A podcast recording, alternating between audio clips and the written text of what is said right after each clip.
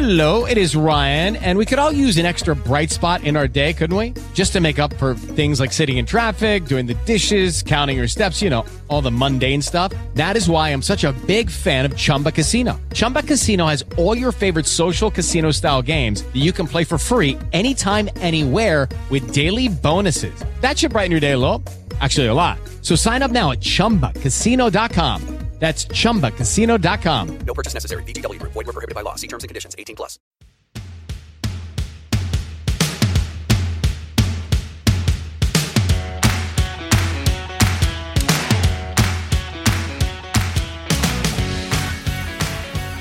Olá, estamos começando mais um episódio do podcast O Brasil Tá Vendo, podcast aqui do Notícias da TV, em que a gente fala tudo sobre reality shows, as novidades, o que está acontecendo, o que vai acontecer, curiosidades, bastidores, entrevistas, dicas, tudo sobre o universo desse tipo de conteúdo televisivo.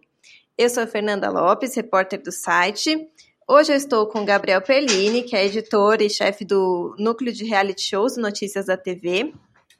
Olá, pessoal, tudo bem? Mais um podcast aqui, vamos falar bastante sobre Big Brother hoje.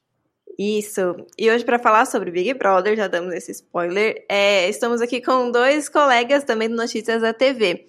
Os repórteres Paola Zanon e Vinícius Andrade. Deem um oi aí pra galera.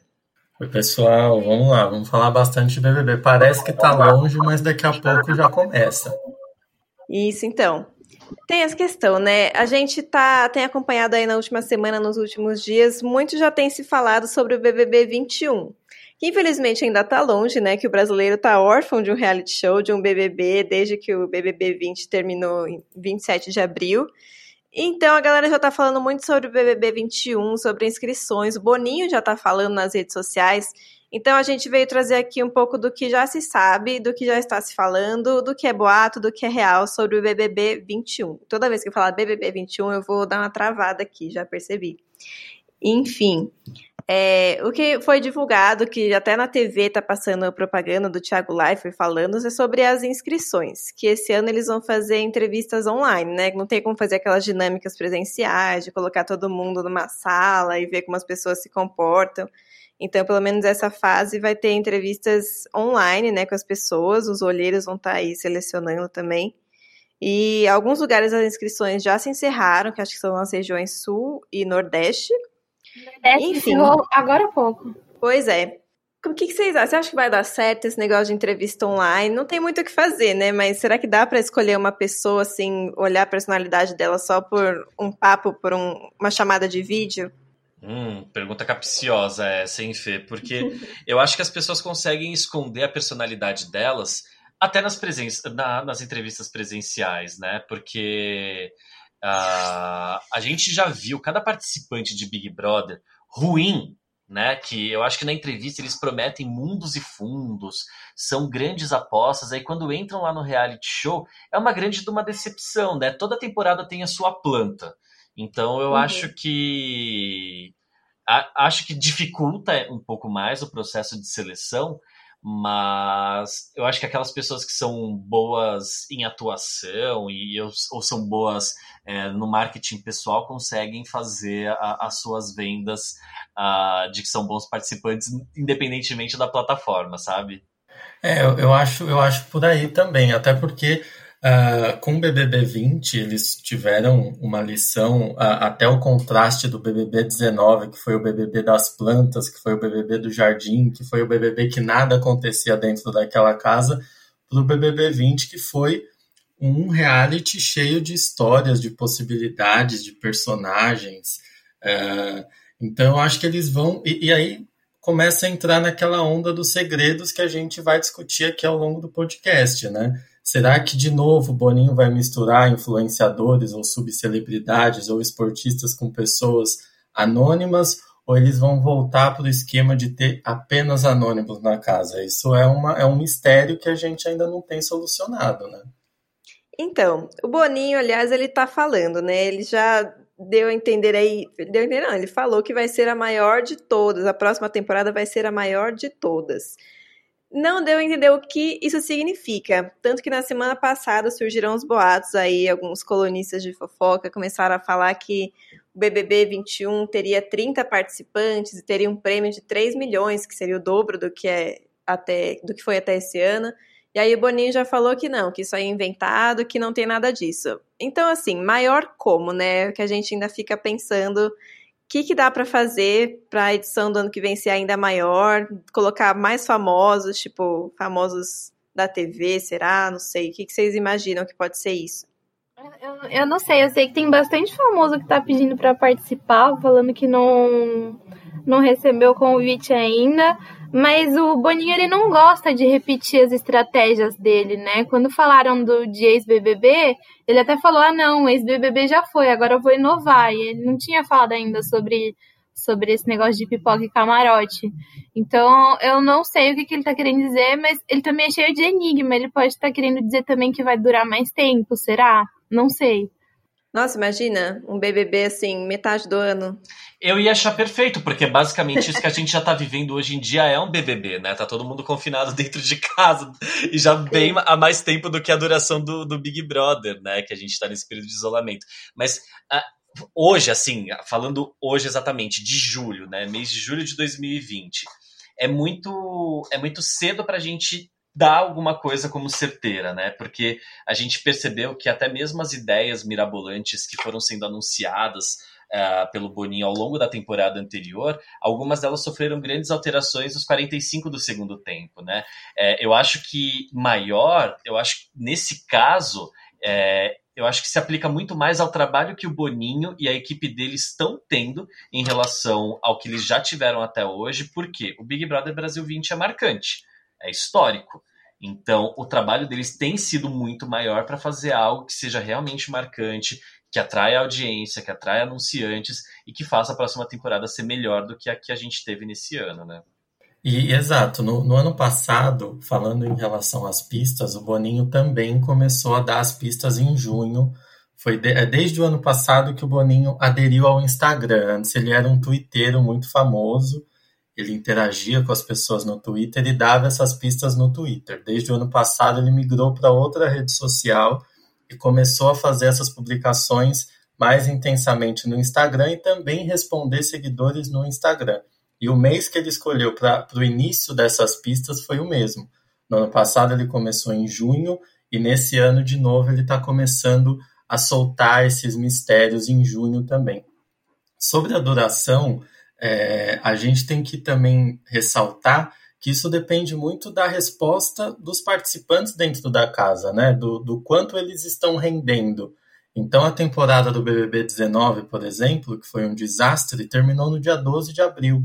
Terminou muito cedo. Já a temporada do BBB 20, que criou essa comoção nacional, eles estenderam e terminaram no final de abril, no dia 26 de abril. Então, isso Sim. também pode depender bastante do quanto o BBB 21 vai render dentro da casa, né? Sim, sim. Aí, Vini, eu queria até chamar para um, outro tópico aqui, para a gente falar um pouquinho da seleção, né? A gente está na fase das inscrições ainda, de selecionar pré-candidatos, enfim, pessoas que podem vir a participar. Daí, assim, eu lembro que ano passado, você e a Débora, colega nossa lá do Notícias da TV, se envolveram numa pauta para falar para as pessoas como é que funciona uma seleção para o BBB, o formulário, né? Que tem um, várias perguntas, eles querem saber tudo sobre a sua vida. Queria que você contasse um pouco do que, que o BBB quer saber das pessoas que, que querem entrar para o programa, o que, que é importante para eles. Exatamente. É, entrar no BBB, você tem que estar disposto a abrir, sobre a, abrir a sua vida para pessoas desconhecidas. Não, antes mesmo de entrar na casa, você já está abrindo a sua vida para pessoas desconhecidas. Então, além dos dados básicos que você precisa passar para a seleção da Globo, você também tem que falar coisas muito detalhadas. É, você tem que falar se você já se envolveu ou se envolve sexualmente com alguém do mesmo sexo. Você tem que falar se você tem problemas judiciais, se você tem problemas de saúde, se você tem relações com pessoas da Globo ou afiliadas da Globo, e também questões de personalidade. Se você tem mania, esquisitice, o que te tira do sério. E, além disso, a sua relação familiar, é, existe um ponto que você precisa falar, discorrer sobre a sua relação com seu pai, com a sua mãe, com seu irmão. Então, talvez o momento ali de preencher o formulário até traga alguns traumas à tona da, da pessoa. Gente, é quase uma sessão de terapia virtual, né? Porque você tem que é falar dos seus terapia. problemas, questões com os seus pais, questões com. Jesus amado. Porque eles reforçam que quanto mais claro você for, quanto mais informações você colocar, quanto mais ricas forem as suas informações, mais chance você tem de ser selecionado e eles se interessarem pela sua história. Então você tem que se abrir mesmo. Ô Vini, você lembra quanto tempo que você levou para preencher esse formulário? Ah, olha, é, é óbvio, assim, só para explicar, a gente fez o preenchimento desse formulário para entender como, como, era o processo, não era algo.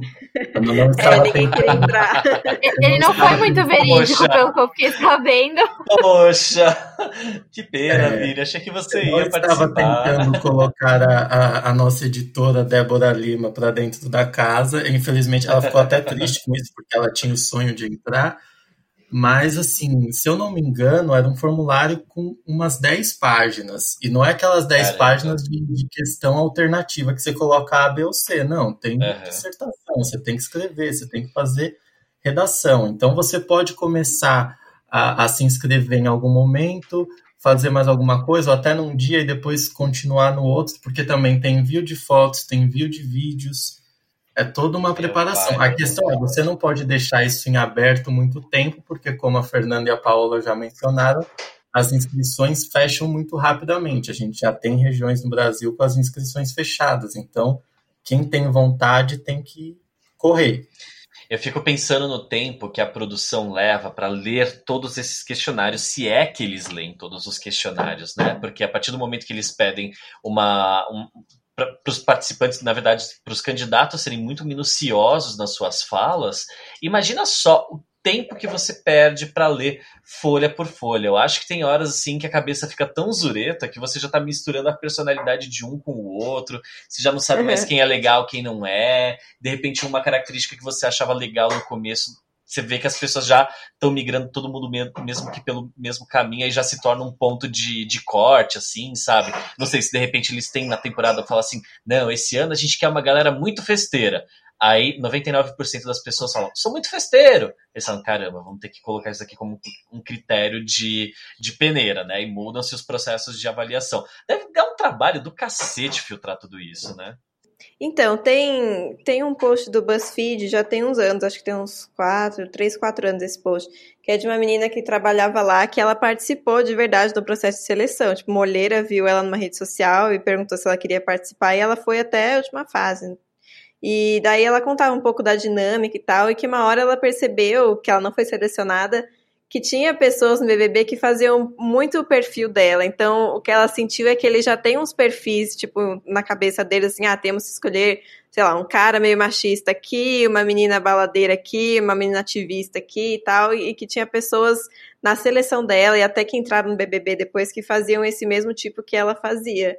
Então, acho que eles podem já sair um pouco, né, com, com essas ideias pré-estabelecidas e só tentando encaixar as pessoas nessas caixinhas, né? É, produção de elenco é sempre uma parada que me deixa muito encafifado, assim, porque é, isso acaba repercutindo depois, né? Quando a gente olha para Fazenda, por exemplo, a gente fala assim, hum, sempre tem que ter a ex-paniquete, o humorista, o ator ou atriz em decadência, aquele artista dos anos 80 que fez muito sucesso, anos 80 ou anos 90 que hoje está esquecido. Enfim, existem caixinhas que precisam ser abastecidas ali. E no Big Brother, durante um tempo, foi assim também, né? De ah, tem que ser o Sim. bonitão, o gostosão e tudo mais. Só que aí, desde que o mundo começou a ser um pouco mais politizado, esses perfis é, que antes eram muito populares no Big Brother meio que foram caindo por terra, né? A diversidade foi ganhando mais espaço. Então, por isso que eu acho que hoje em dia o trabalho ainda seja até maior, né, para selecionar essa galera. Sim, Daí uma questão que eu queria trazer para vocês é que Boninho tá falando aí que vai ser a maior temporada, que vai ser isso aquilo. O que, que vocês acham que tem que melhorar do, do ano passado, dos anos anteriores, para essa próxima edição? Não só no sentido de ah, ter pessoas que engajem, que causem polêmica e tal, como teve muito nesse, mas assim, coisas que precisam ser aparadas, ajustadas. Eu, assim, eu acho incrível que eles, nossa, façam essa, façam essa, toda essa seleção, super trabalhosas, grande e tal. E todo ano o BBB agora tá virando caso de polícia, sabe?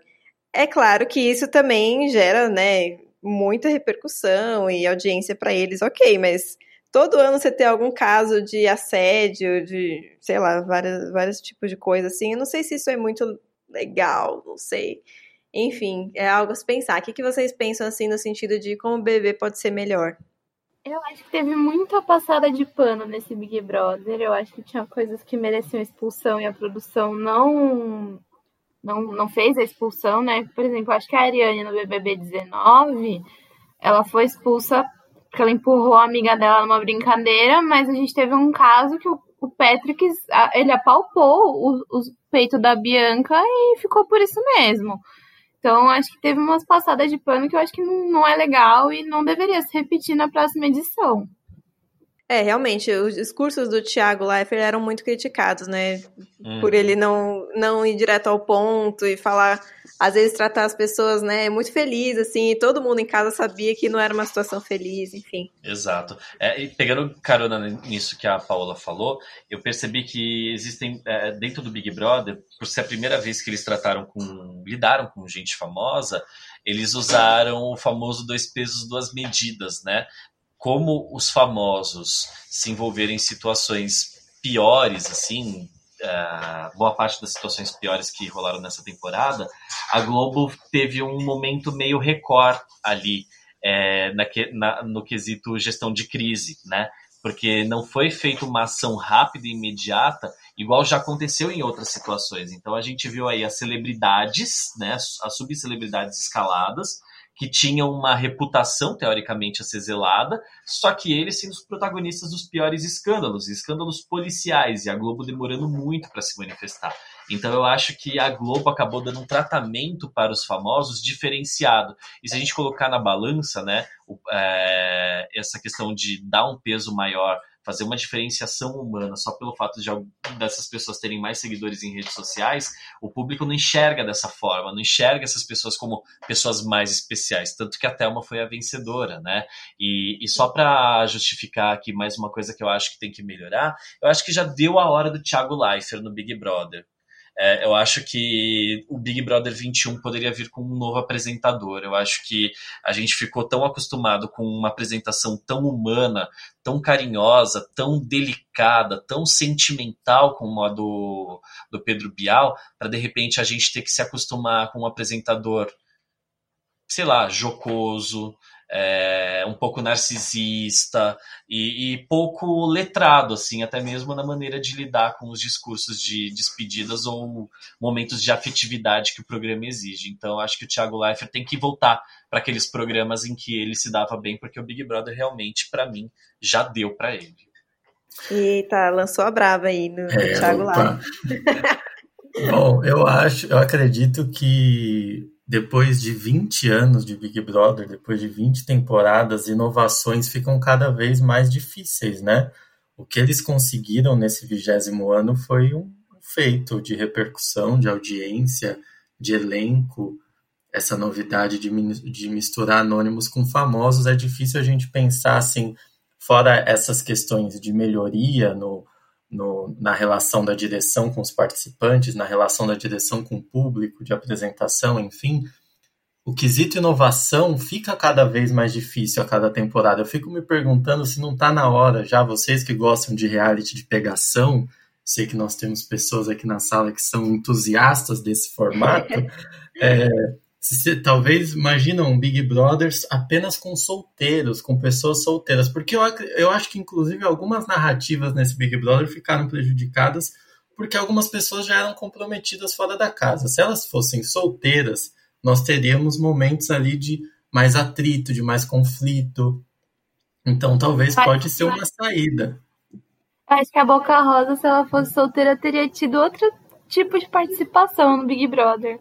Exatamente. É, é, ela ela é, um, é um bom exemplo disso. Assim, que se ela tivesse solteira dentro do Big Brother, a gente teria muito mais possibilidades em relação ao que ela poderia fazer dentro da casa, né? Sim. ela fosse desconstruída, né? Porque agora ela falou que ela é desconstruída, que esse negócio de monogamia não é pra ela, pô. Descobriu um pouquinho tarde, infelizmente. Eu gostaria de ver uma temporada com pessoas assim que são adeptas dos tarja preta, sabe? Aí coloca lá esses três meses confinados é, na abstinência das medicações, a galera surtando lá dentro. Gente, aí sim, aí ia ser fogo no parquinho. Eu ia achar maravilhoso. Meu Deus. Nossa, Brincadeira. perigoso também, né, É. Felipe? É que assim, eu sou entusiasta da treta, sabe? Então, sempre que eu tenho alguma briga, eu torço pra briga. Sempre que eu tenho alguma briga entre famosos, eu tô sempre do lado da briga, nunca do famoso. É. Tá, Eu- nesse porque eu caso acho que eu é também. isso. Tá na hora da, da TV aberta começar. A gente tem a Fazenda com. A gente tem Big Brother com 20 temporadas, a Fazenda chegando na 12 agora.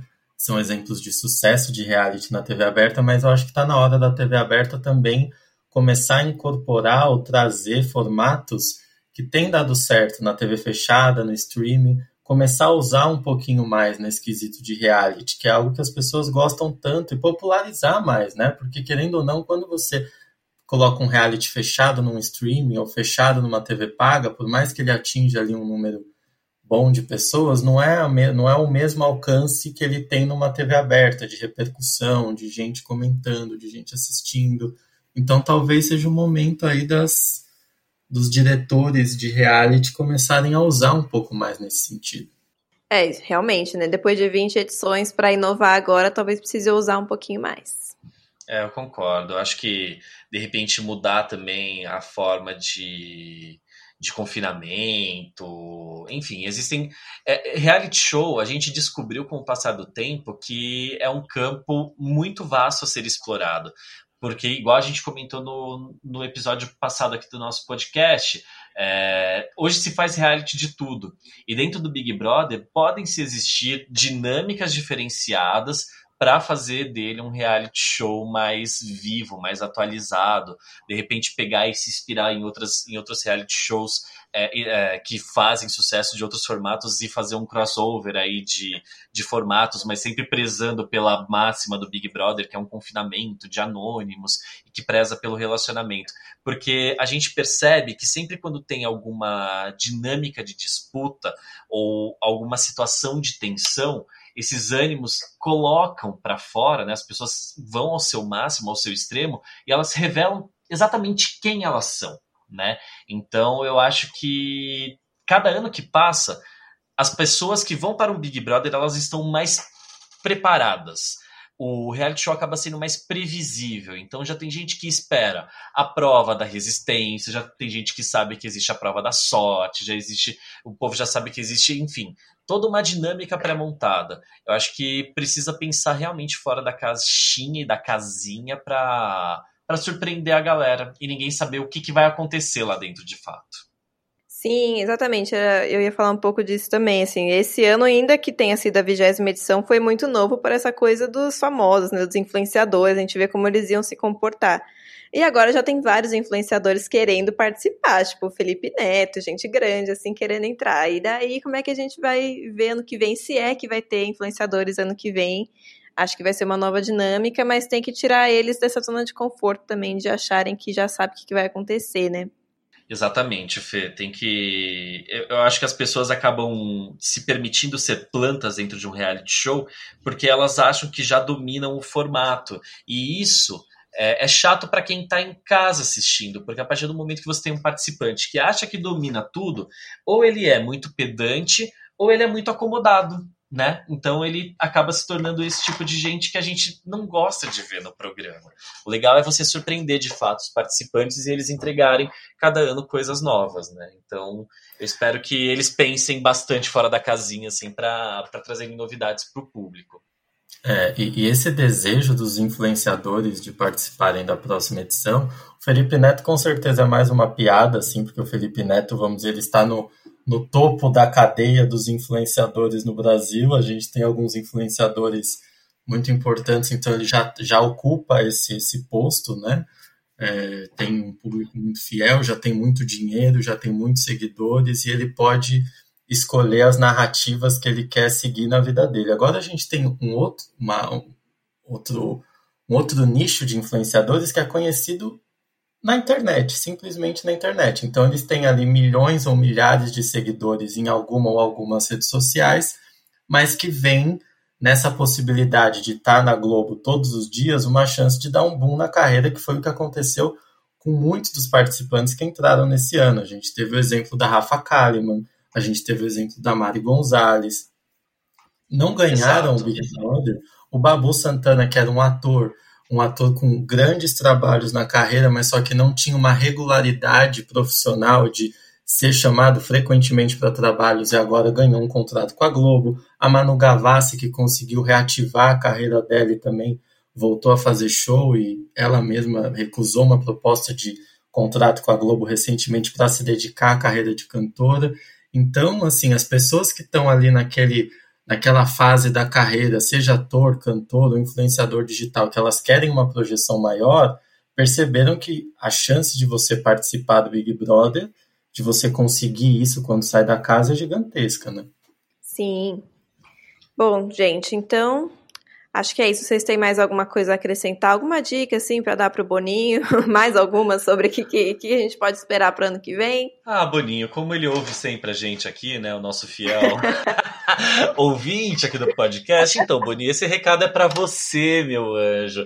É, a gente espera ser surpreendido. Eu acho que não, não cabe a mim ou a, ou a, nós, né? Nós somos telespectadores críticos e, e, a gente exerce as duas funções ao mesmo tempo, mas é, eu acho que a função de trazer surpresa é deles. O que não pode fazer é apostar numa fórmula que não deu certo no passado ou apostar numa fórmula e querer repetir o sucesso daquela fórmula, né? Eu acho que a principal Exato. fórmula de sucesso é o Big Brother. Ponto. Esse reality já é um sucesso. Mas o que dentro do Big Brother pode ser inovador? Essa história de trazer influenciadores digitais a mim me soa muito estranho, porque afinal de contas a gente já tem outros realities na televisão voltado para famosos ou pseudo-famosos, né?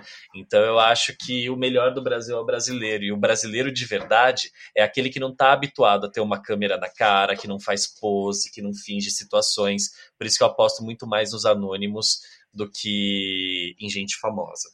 E eu queria deixar uma reflexão aqui sobre a próxima temporada do Big Brother. Nessa temporada a gente teve um fenômeno que as pessoas entraram na casa antes do coronavírus. O coronavírus chegou no Brasil e as pessoas que estavam dentro da casa estavam mais protegidas em relação ao coronavírus e à Covid-19. Talvez os participantes do BBB 21 estarão na casa e a vacina vai ter chegado no Brasil. Então, as pessoas que vão estar dentro da casa podem ficar sujeitas a um atraso na vacina, entendeu? Então, eles têm também que que pesar, que pesar essa, essa questão, porque do jeito que o nosso mundo tá, não dá para saber o que vai acontecer nos quatro primeiros anos, nos quatro primeiros meses do ano que vem, né? Então, enquanto eles estão lá dentro da casa, muita coisa pode acontecer em relação à Covid e aos rumos do nosso mundo. Ah, mas aí, em vez de você ganhar o publi lá da loja, que você vai ganhar uma fritadeira e tal, você vai ganhar uma chance de ir para UBS e tomar uma vacina. Uau, meu sonho! Olha, isso aí, aí eu acho que pode ser um aumento no prêmio, muito melhor do que 3 milhões. Você ganha Gente. 1 milhão e meio e a vacina da Covid-19. Pronto. Aí Nossa, você... total. Total, gente. Já pensou ganhar uma vacina? Eu estapeio esse povo todo, mas eu quero essa vacina para eu poder abraçar todo mundo de novo, pelo amor de Deus. Ai, socorro, né? Olha que a gente está prospectando aqui. Mas vamos lá, então. Vamos esperar para ser surpreendidos pela equipe do BBB 21. E por enquanto a gente fica prospectando. E quem está ouvindo a gente também pode acompanhar notícias da TV todo dia, que sempre que tivermos novidades sobre BBB, vai estar tá por lá. E por hoje a gente fica por aqui. Você pode acompanhar os episódios de O Brasil Tá Vendo toda quinta-feira, no Notícias da TV e nas plataformas de streaming. E até o próximo episódio. Fiquem com a gente. Até a próxima, gente. Valeu.